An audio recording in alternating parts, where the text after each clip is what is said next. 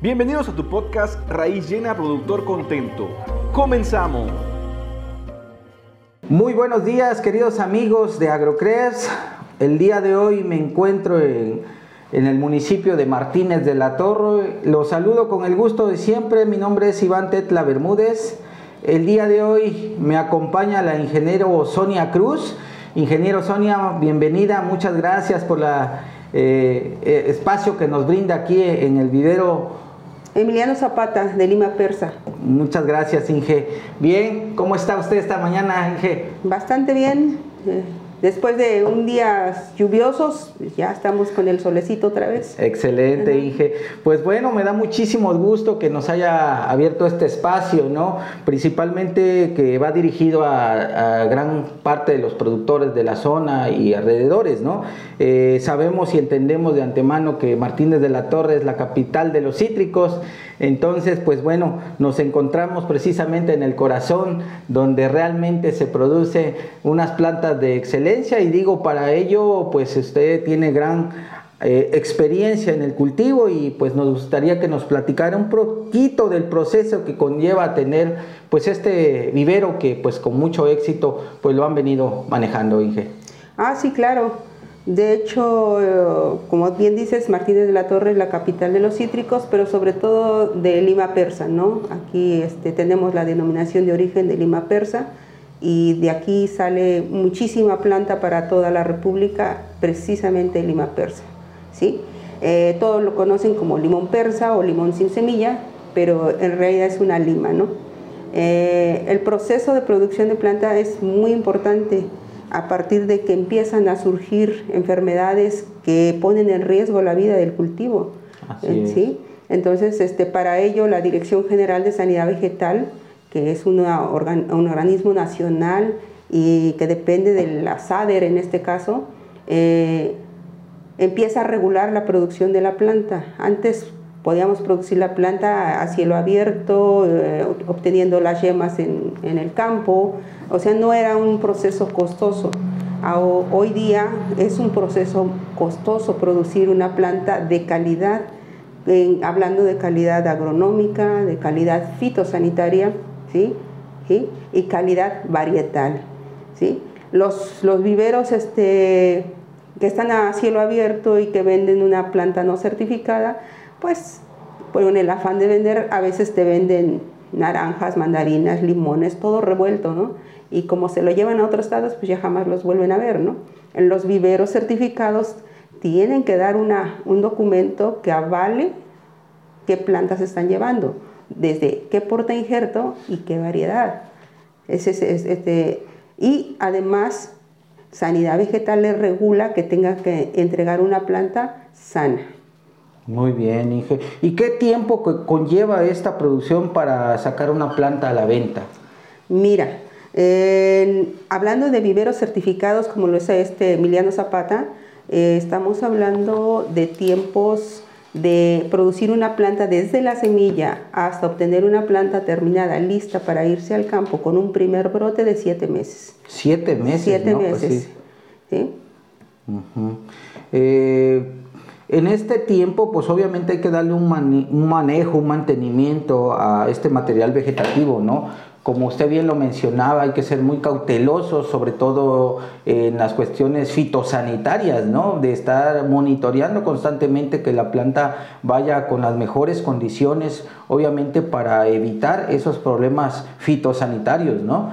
Eh, dentro de ello, ¿cuáles son las variedades más predominantes, digamos, en la zona, que por excelencia recurra más el productor? Mira, por excelencia el productor busca el naranjo agrio o naranjo cucho. Ese es el portainjerto, de hecho, más utilizado no solo en México, sino en Brasil, en España. Sin embargo, a partir del año 2000, por ejemplo, en México, este, se pone la alerta por el virus tristeza de los cítricos. Y entonces el naranjo cucho se empieza a orillar. ¿Por qué? Porque es tan bueno, tan bueno, tan bueno que cuando le entra el virus, él se bloquea bloquea su unión con la variedad y mata la variedad. La variedad empieza a poner tristes sus hojas, a declinarlas, por eso se le llama virus tristeza de los cítricos, porque le deja de pasar agua, le deja pasar nutrientes y la planta pues tiende a morir, ¿no?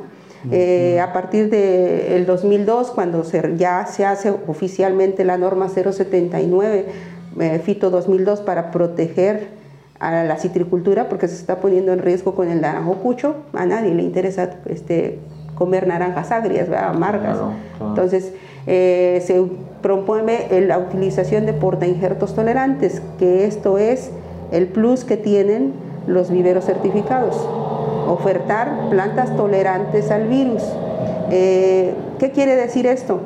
Que haz de cuenta a nosotros, por ejemplo, el virus del SIDA nos acaba. Tarde que temprano vamos a morir. Depende de nuestra fortaleza. Igual, virus tristeza va a matar a la planta. Depende de la fortaleza de la planta y que tanto se tarde el cucho en taponearlo, ¿no? ¿Sí? Pero, ¿qué pasa con nosotros, por ejemplo, con el virus de la gripa? Nosotros somos tolerantes al virus de la gripa. Nos da gripa, efectivamente, pero pasan dos, tres, cuatro días, depende de nuestra fortaleza, el tiempo en que lo brinquemos, ¿no? Y lo mismo pasa con los portainjertos tolerantes. Aunque le caiga el virus tristeza, la planta lo va a tolerar, a lo mejor se, se, se destantea un poquito, pero lo va a superar. Muy bien, Inge. No, pues excelente recomendación y sobre todo esas observaciones que ustedes llevan principalmente no en el cuidado de, un árbol que pues propiamente tiene que ser altamente productivo, rentable. Por eso eh, el hincapié o la necesidad de buscar viveros certificados, como en el caso de ustedes, ¿no? que llevan un buen manejo. Sí, pero fíjate que ha sido muy complicado. Muy complicado porque un vivero certificado tiene que tener una trazabilidad ¿Eso qué quiere decir? Que el, el, vivero certificado puede tomar las yemas de donde sea. Tiene que tener unas yemas limpias. O sea, y esas yemas limpias van a venir de un lote productor de yemas certificado. Sus semillas no las puede tomar de donde quiera. O sea, no sé, a lo mejor alguien compra planta certificada y se le muere la variedad por X razón y su árbol crece y da frutos. No la puede tomar de ahí. ¿Sí? Tiene que venir de un huerto certificado, porque un huerto certificado tiene que tener todo un proceso de, limpieza en sus árboles, ¿sí? asegurando, por ejemplo, que eh, hay otra enfermedad viral que se transmite por semillas, se llama zorosis, ¿sí? este, vaya limpio. Y para ello hay que hacer análisis constantemente de acuerdo a como lo pide la norma. Así es. Entonces, eh, ¿Qué implica toda esa trazabilidad? Costos. Por cada este, material que se compra tiene un costo y eso nos va sumando eh, que la planta certificada tenga un costo inclusive tres o cuatro veces más que el costo de una planta producida a cielo abierto. Lo llamado convencionalmente. Lo que, ajá, viveros libres, convencionales, o sea, o, o, a cielo abierto. Entonces, esos viveros pues sí te ofertan plantas muy baratas. Qué sé yo, actualmente encontramos plantas desde 5 pesos que son las que se siembran en piso, luego las arrancan, luego las embolsan y pues o las meten en hoja de caña y son baratísimas. Hasta plantas de 12 pesos, las más caras que están afuera, compitiendo altamente con una planta de se produce en un vivero certificado que te va a costar eh, no menos de 30 pesos. No menos de 30 pesos. ¿sí? Tiene también sus, regulaciones, porque si nosotros queremos vender una planta dentro del estado, podemos darla en 30, 35 pesos. Pero si queremos que esa planta pase, por ejemplo, del estado de Veracruz al estado de Puebla, siendo que están aquí en los límites, la zona citrícola, eh, comparten zona citrícola, el hecho de pasarla a otro estado ya implica que le tenemos que hacer análisis de que vaya libres del virus tristeza de los cítricos y que ahora vaya libre de la bacteria del HLV. ¿sí? ¿Por qué? Porque ambas son plagas cuarentenadas. ¿sí? Y entonces puedo vender la planta sin esos análisis dentro de mi casa. Muy bien. Como ahorita el COVID, ¿no? Eh, te metes a tu casa y te quitas el cubreboca y... Ah, ahí en la casa con la familia no pasa nada, no tú te quitas, rompes el protocolo. Sí, así es. Pero cuando sales afuera y vas a, otra casa, tienes que aplicar el protocolo porque la familia no se va a arriesgar. Exacto. Es exactamente lo mismo. Aquí el protocolo lo, rompemos un poquito acá adentro y únicamente tenemos que pedirles el acta de nacimiento donde dice que es la variedad y el porte injerto que nosotros les estamos diciendo. ¿Sí? Porque si les sale otra variedad nos pueden reclamar. Sí, claro. ¿sí? Y yéndose a otro estado, o sea, metiéndonos a otra casa, tenemos que hacerle un análisis. Mm, y eso nos incrementa el costo. Análisis de virus tristeza y la bacteria HLV y eso implica costos porque además tiene que ser en un laboratorio acreditado, ¿no? Muy bien. Bueno, ahorita que tocaba un tema de mucho interés para los amigos que nos están escuchando en diferentes estados de la República, el vivero Emiliano Zapata, ¿hacia dónde puede dirigir su producción o hacia qué otros mercados o clientes pudiéramos abordar? ¿Tienen algunos otros clientes fuera del estado de Veracruz? Claro que sí. De hecho, Vivero Emiliano Zapata, con sus más de 20 años de experiencia en la producción de cítricos, han ido mejorando paso a paso. No cabe destacar que el vivero Emiliano Zapata era un vivero a cielo abierto. O sea, ah, producía planta, eh, mucha planta, pero a cielo abierto. Ah, fue en el año 2002 que cuando eh, empieza la aplicación de las normas 079, que regula la producción de planta de cítricos, que Emiliano Zapata decide entrar al esquema y reconvertirse. Y esto ha dado pie a que Emiliano Zapata contribuya a la sanidad de los cítricos no solo de Veracruz, sino tenemos clientes en Yucatán, tenemos clientes en Quintana Roo, Campeche, Chiapas, estamos este, Guanajuato, ahorita del lado centro, en la, zona centro del país, este, estamos surtiendo a Guadalajara, a Guanajuato, a Michoacán, ¿sí? tenemos, o sea, tenemos clientes en otros estados. Por eso la importancia de que Emiliano Zapata decida que todo su esquema tiene que ser certificado. Y conforme han pasado los años, hoy cuenta ya con su lote productor de yema certificado y ah, recientemente con una huerta de semillas certificada. Entonces estamos cubriendo todo el esquema para asegurar que los materiales sean sanos y el material que se vaya al, campo sea sano. Que el productor tenga la confianza de que su material va a ir sano.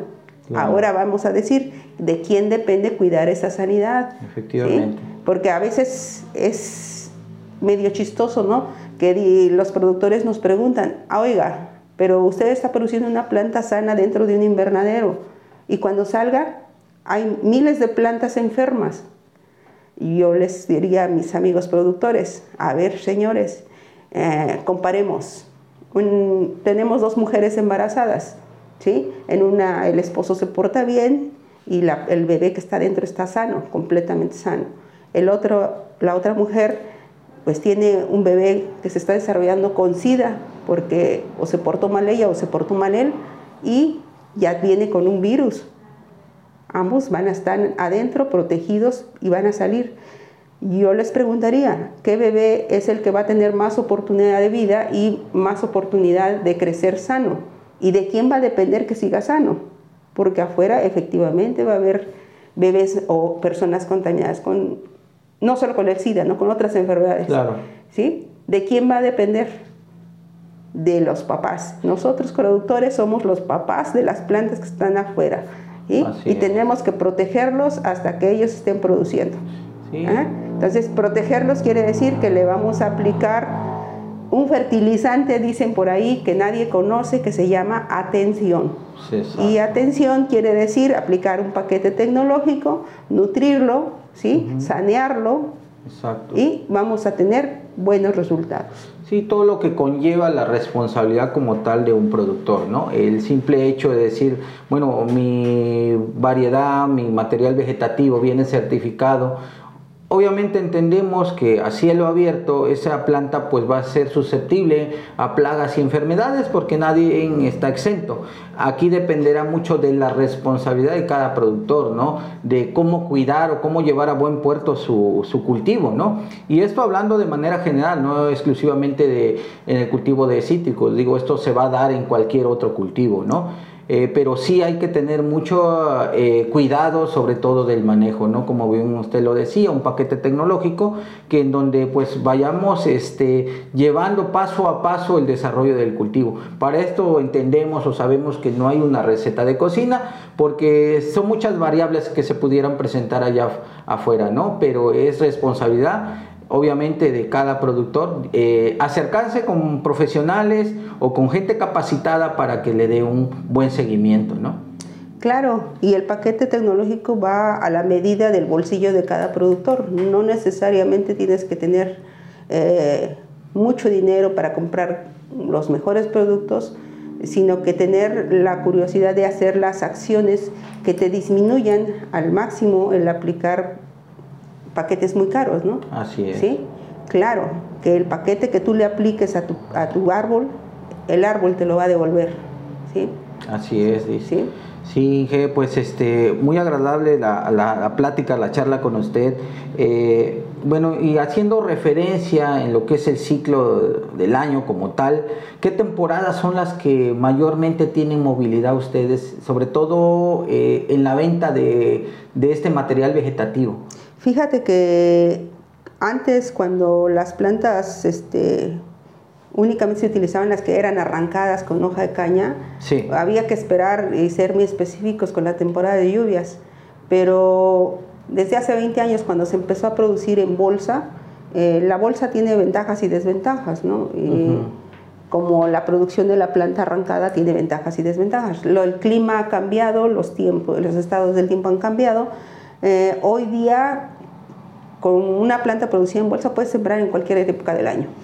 No hay no hay resentimiento por parte, por parte de la planta porque ya la, planta que se produce en bolsa ya tiene un sistema radicular bien definido, fortalecido, porque se les aplica un paquete tecnológico que nos haga tener un sistema radicular bastante fuerte, bastante eh, eh, inmenso, extenso, o sea, mucha, muchos pelos radiculares.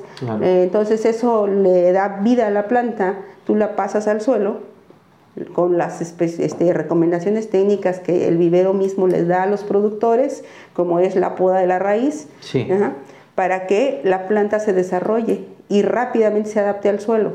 Pero como tiene su pilón, o sea, no va a resentir.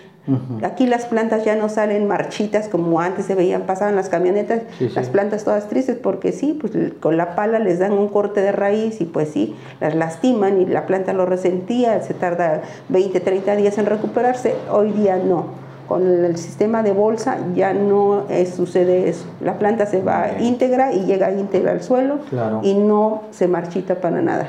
Sí, pues como usted bien lo dice, hay un menos estrés en la planta. Digo, llevarse una planta raíz desnuda es más susceptible, aparte de que sufre ciertas heridas a la hora de sacarla pues del, medio donde estaba, a tener a una planta que esté en su macetita, bueno, con otras condiciones y sobre todo protegiendo el órgano principal, que es eh, la raíz, que eso es lo que nos garantiza el éxito de un buen desarrollo para este nuevo cultivo, ¿no? Ya establecido en campo. Entonces, pues es, es, sinónimo de garantía tener un, primeramente un vivero certificado como lo es Emiliano Zapata, ¿no? Sabemos que cuenta con esas condiciones y esas características, pero sobre todo que son plantas que llevan un buen sistema radical, eso es sinónimo de garantía y bueno, podemos llevar ese cultivo a buen puerto, que al final del día eso es lo que está buscando el productor, tener buenos rendimientos, ¿no? Sí, a eso le llamamos nosotros calidad agronómica que no lleve daños por plagas eh, arriba, que no lleve daños por plagas abajo o un daño físico, que es al momento de arrancarla. Entonces, sí se cuida mucho ese aspecto porque lo que queremos es garantizarle al productor que de las 100 plantas, por ejemplo, que compre, 100 plantas vivan. Claro. ¿sí? 100 plantas vivan. Eh, lamentablemente nos hemos encontrado en algunos huertos eh, donde han comprado plantas libres, llegan, les venden y pues dicen, es que yo compré 100, pero nada más me quedan 50. Y entonces es donde yo les digo, a ver, ahora hagan su, su división del dinero entre las 50 plantas y si se dan cuenta, están pagando lo mismo. Claro. ¿Sí? que si hubieran comprado una buena, ¿no? Así es. El dicho de eso de lo barato sale caro, eh, se aplica, se aplica, ¿no? Sí, pues cuánta razón, ¿no? Eh, y bueno, es importante también mencionarle a, los productores que nos están escuchando en este momento las diferencias que existen entre un invernadero y, y pues plantas producidas a cielo abierto, ¿no? Que tenemos pues primeramente esas condiciones, ¿no? Que una planta que está en un vivero, en este caso, este, muchos lo relacionan con invernadero y yo creo que ese término también no es correcto, ¿no? Hablar de un invernadero a un vivero. Tengo entendido, y si no mal me equivoco, ingeniero, aquí lo idóneo es tener plantas en vivero, no en invernadero. ¿O cómo es que lo este, diferencian o cuáles son las condiciones? Pues eh, mira, eh, los viveros no certificados no requieren utilizar invernaderos. El invernadero más que nada es tener un espacio protegido. En el caso de las enfermedades cuarentenadas en cítricos, tenemos al vector, o sea, ahora sí que los vectores son los bichitos o insectos que nos van a, van a chupar en un árbol enfermo y de ahí van y chupan una hoja de una planta sana que esté en el vivero y automáticamente se lo pasan, ¿no? Okay. ¿Sí? Automáticamente se lo pasan. Entonces, son muy pequeños. Hablamos de insectos del tamaño de la cabeza de un alfiler. Entonces, eh, ¿qué pasa con las plantas certificadas? Eh, la misma norma nos dice que tenemos que usar un espacio protegido al 100%, eso quiere decir no puede haber aberturas más allá de lo que marca la norma o de la malla que se está usando. Entonces se usa malla antiáfido, por decirlo, así se les conoce, eh, y la norma marca que tiene que ser de un tamaño menor a 0.3 milímetros. ¿ah? Estamos hablando de que el insecto, el vector, no va a poder pasar por ahí. Eso aísla nuestras plantas de que sean contaminadas porque son insectos muy comunes, así como las moscas. Sí. Son muy comunes, por eso México está cuarentenado ya en todo el país contra virus tristeza y contra la bacteria del HLV. El pulgón café, que es el que transmite el virus tristeza, es un insecto muy común. Entonces, hablamos de insectos que están aquí afuera volando y no sabemos si están contaminados o no pero el riesgo que tenemos es alto. Así es. ¿Por qué? Porque ya está declarada la cuarentena para ambas enfermedades. Muy bien. Entonces hay que aislarlo. Entonces la norma dice, mételo bajo condiciones protegidas y bajo condiciones protegidas es utilizar invernaderos para hacer el vivero dentro de. Y los viveros libres, ellos no hacen nada de eso, ellos toman la yema de una huerta, ahí ya tan solo ya corres más del 50% de que vayan contaminados. El productor no se da cuenta hasta que la siembra, porque así como los humanos dicen, le cerramos o no le cerramos el oxígeno para que muera, aquí es las plantas las podemos mantener verdes, ¿sí? dándole fertilización por las hojas, fertilización foliar, ¿sí? dándole muchos elementos eh, pero constantes y las podemos tener aparentemente sanas. ¿sí? Pero ¿qué pasa cuando llega a manos del productor? El productor no le va a estar haciendo aplicaciones diario, no le va a estar fertilizando diario. ¿sí?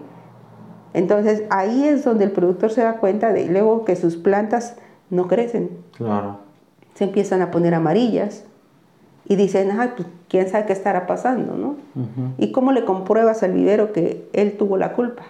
es. muy difícil. Por eso la recomendación hacia los productores es compren plantas certificadas en viveros que cumplan con la normativa que marca la Dirección General de Sanidad Vegetal. No, pues excelentes recomendaciones, Inge. Eh, y en relación a lo que es el embolsado como tal, eh, ¿qué tipos de sustratos ocupan para, pues obviamente, garantizar que esa maceta cuente con las condiciones eh, idóneas o, cualidades para que la planta, perdón, para que la planta pueda desarrollar sus raíces principalmente. Mira, aquí es este mm, variable, ¿no? Podemos hablar de viveros de alta tecnología certificados donde se está usando este, eh, sustratos como la fibra de coco, el pit moss, o sea que son sustratos artificiales. Eh, no traen nada de nutrientes esos sustratos, únicamente sirven para sostener la planta. Toda su nutrición se les da a base de fertilización. Entonces, esas plantas desarrollan muy bonitas. Yo digo que es como desarrollar un niño en una cápsula y entrarle inyectando todas las vitaminas, todo lo que necesitan. Son plantas muy buenas, muy sanas, muy todo. O sea, eh, comparada contra una planta donde se use suelo. El suelo este, es un sustrato ¿sí? que de por sí ya trae cierta cantidad de, eh, nutrientes. ¿sí? Entonces, eh, la planta es comparable con un niño que le das de comer artificialmente y un niño que pues le, ay, agárrale como puedas, busca la alimentación como puedas, ¿no? Eh, lo que hacemos en los viveros, este, la mayoría de los viveros son pocos los de, alta tecnología y muchos los que estamos utilizando eh, sustratos naturales. ¿sí? En el sustrato natural, aunque dicen que no cuidamos el ambiente, pero de todas maneras la tierra se va a la tierra. Este, yo no estoy de acuerdo con eso. ¿no? La tierra que nosotros embolsemos se va a ir a la tierra nuevamente. ¿sí? Lo que hacemos aquí, que llega el sustrato, lo este, lo desinfectamos, lo desinfectamos y entonces se embolsa y se les hace un análisis de suelo para ver qué nutrientes ya trae y lo único que se hace es complementar esa nutrición para que la planta se desarrolle adecuadamente. Entonces, a mi gusto, eh, porque va por gustos, ¿no?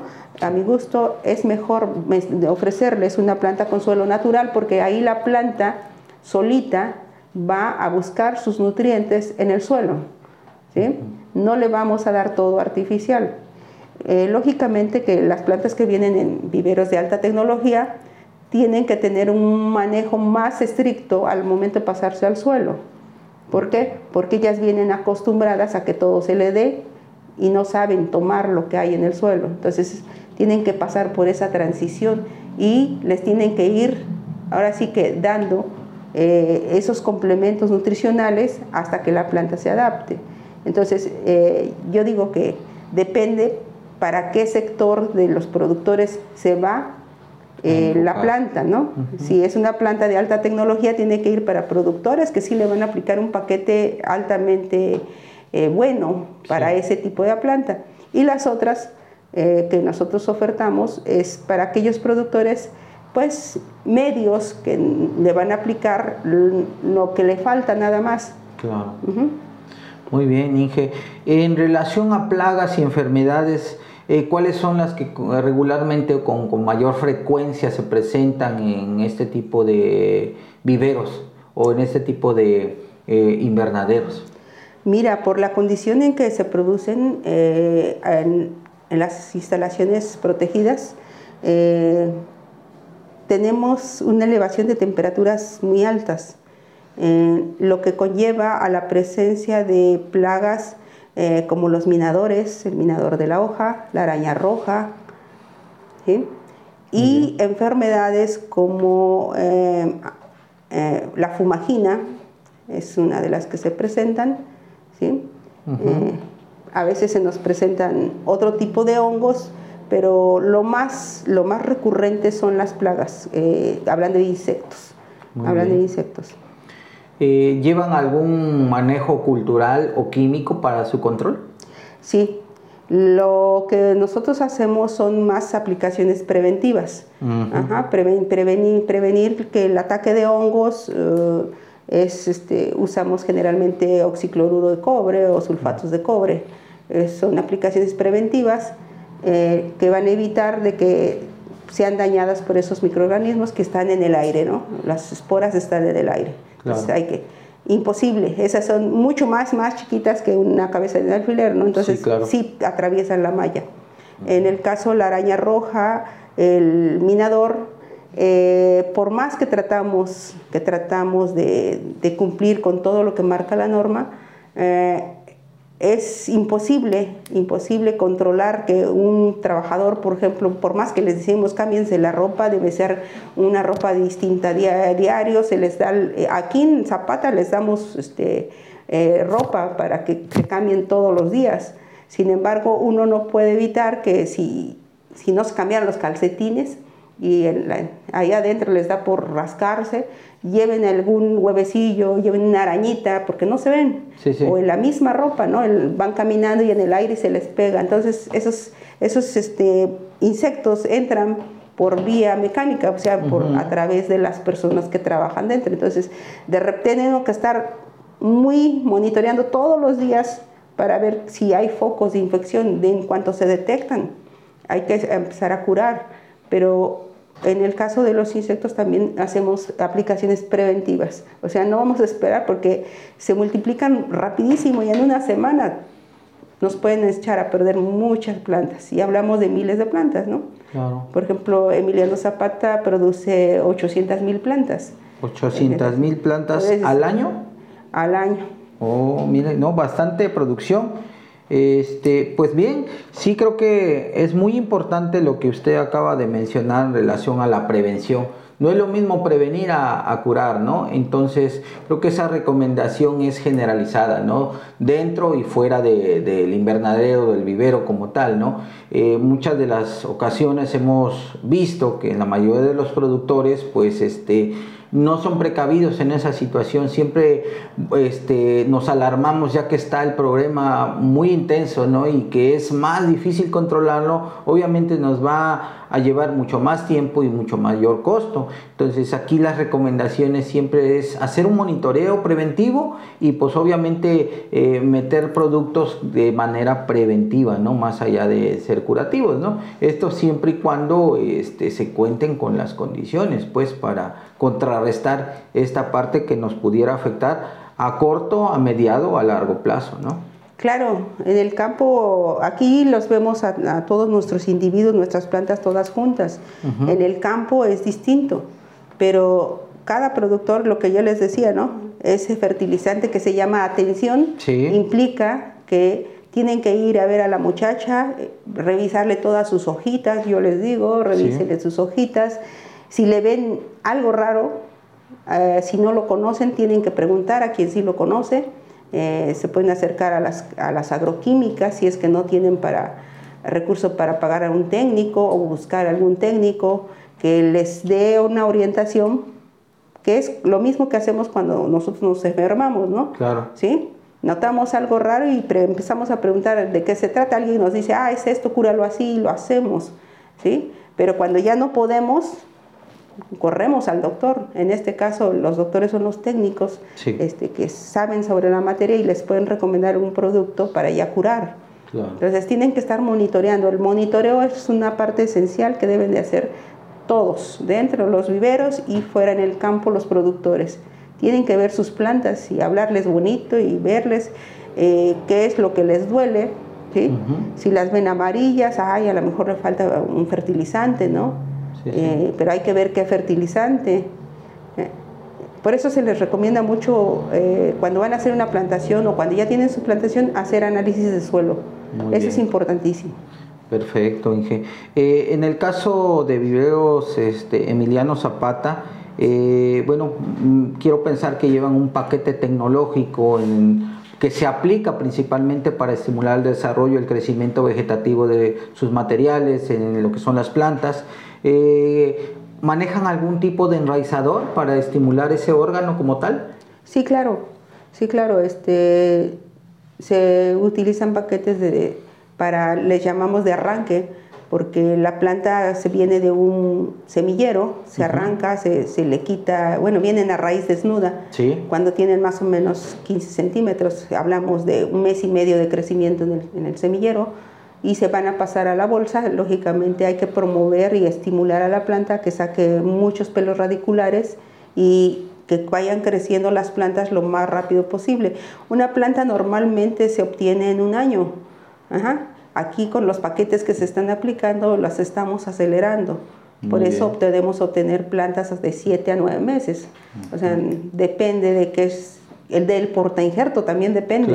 Hay portainjertos muy acelerados como volcameriana, que es la que se está utilizando más comúnmente, que crecen rapidísimo. Y hay otros como el Dragonfly, que es un portainjerto enano, este, que crecen muy lentamente. ¿ah? O sea, hablando de portainjertos. Entonces, en todos tenemos que usar paquetes este, específicos. Lo más recomendable es usar este, giberelinas, auxinas este, para promover raíz y ácidos húmicos y ácidos fúlmicos. Es lo que se le está eh, metiendo sobre todo.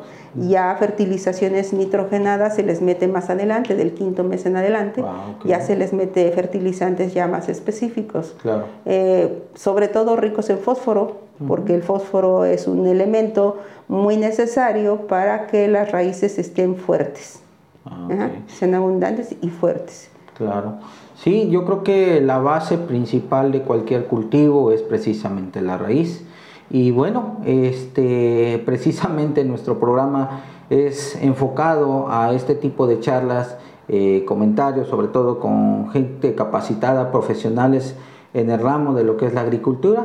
Eh, nuestro podcast precisamente que eh, lo conocemos como raíz llena, productor contento, va enfocado precisamente a esto, a divulgar esa información que eh, profesionales en la materia, como el caso de usted, Inge, que agradecemos el espacio, pues nos pueda compartir todas esas experiencias, ¿no? Y pues el objetivo principal es llevar a buen puerto eh, los cultivos, ¿no? Y que el productor también vaya de la mano con este conocimiento, ¿no? Y que este, de nuestra parte como técnicos también eh, llevarles este, información fehaciente, ¿no? Y que se den cuenta también de la importancia de tener una planta sana, ¿no? Este, agradecemos mucho el espacio, agradecemos también a nuestros seguidores de Agrocres. Inge Sonia, agradecemos muchísimo el espacio y la oportunidad que nos dio para conocer un poquito más acerca de esto, de lo que es el vivero Emiliano Zapata, que este, pues prácticamente nos lo espera a los productores con, los brazos abiertos, creo que para este, tener por ahí acceso ¿no? a este tipo de materiales vegetativos que ustedes pues con mucho cariño están cultivando, ¿no? Claro, claro, este, eh, lo que sí les hacemos mucho hincapié a, los productores es que, que adquieran plantas certificadas, viveros que cumplan con la normativa que marca la Dirección de Sanidad Vegetal, porque eso les va a dar una calidad y una garantía en la calidad varietal, o sea, la variedad que ustedes compren, esa es la que van a, obtener cuando sus árboles produzcan, ¿sí? Una calidad fitosanitaria, que quiere decir que va libre de los virus y viroides, bacterias que están poniendo en riesgo a su árbol y la calidad agronómica, que van a ir con un sistema radicular bastante fuerte y sus hojas bastante fuertes y sanas. Claro, sobre todo por el tema del desarrollo y el crecimiento, ¿no? Tanto en la zona basal como a la zona aérea, ¿no? Sabemos que pues de alguna manera la planta tiene que tener un buen sistema radical que nos garantice eh, pues la mayor entrada de nutrientes que se puedan encontrar disponibles para la planta eh, en el suelo y pues eh, vía foliar pues también, ¿no? cumplir con esas características importantes sobre todo en, en la masa foliar ya que sabemos que una planta con buenas eh, condiciones o características, pues puede realizar mejor su fotosíntesis. Entonces, pues esto todo va de la mano y sabemos que en viveros Emiliano Zapata podemos encontrar estos tipos de materiales con esa sanidad que estamos buscando y sobre todo que es sinónimo de garantía para tener un éxito en nuestros cultivos. Eh, si me permites mencionar eh, una situación, los viveros certificados ofrecemos diferentes tipos de portainjertos tolerantes al virus tristeza de los cítricos y esto conlleva que, a que los productores que adquieran la planta eh, lo más recomendable es hacer un análisis de suelo. Esa es una desventaja de los tolerantes, que los tolerantes eh, son sensibles a la cantidad de carbonatos totales o cal activa que hay en el suelo por tanto, para poder recomendarles un porte injerto y tengan más éxito en su plantación, es importante hacer un análisis de suelo de plantación. Entonces, este, aquí en Emiliano Zapata procuramos sobre todo apoyarles en eso, eh, que hagan los análisis y aquí mismo les recomendamos qué porte injerto es el adecuado para su suelo. No, pues excelente recomendación, Inge. Pues invitamos a todos nuestros productores que nos estén escuchando para que se acerquen pidan información con nuestra eh, Inge Sonia Cruz aquí en Emiliano Zapata, que es el vivero que cuenta con las puertas abiertas para todos los productores que desean incursionar en, este noble cultivo que son los cítricos.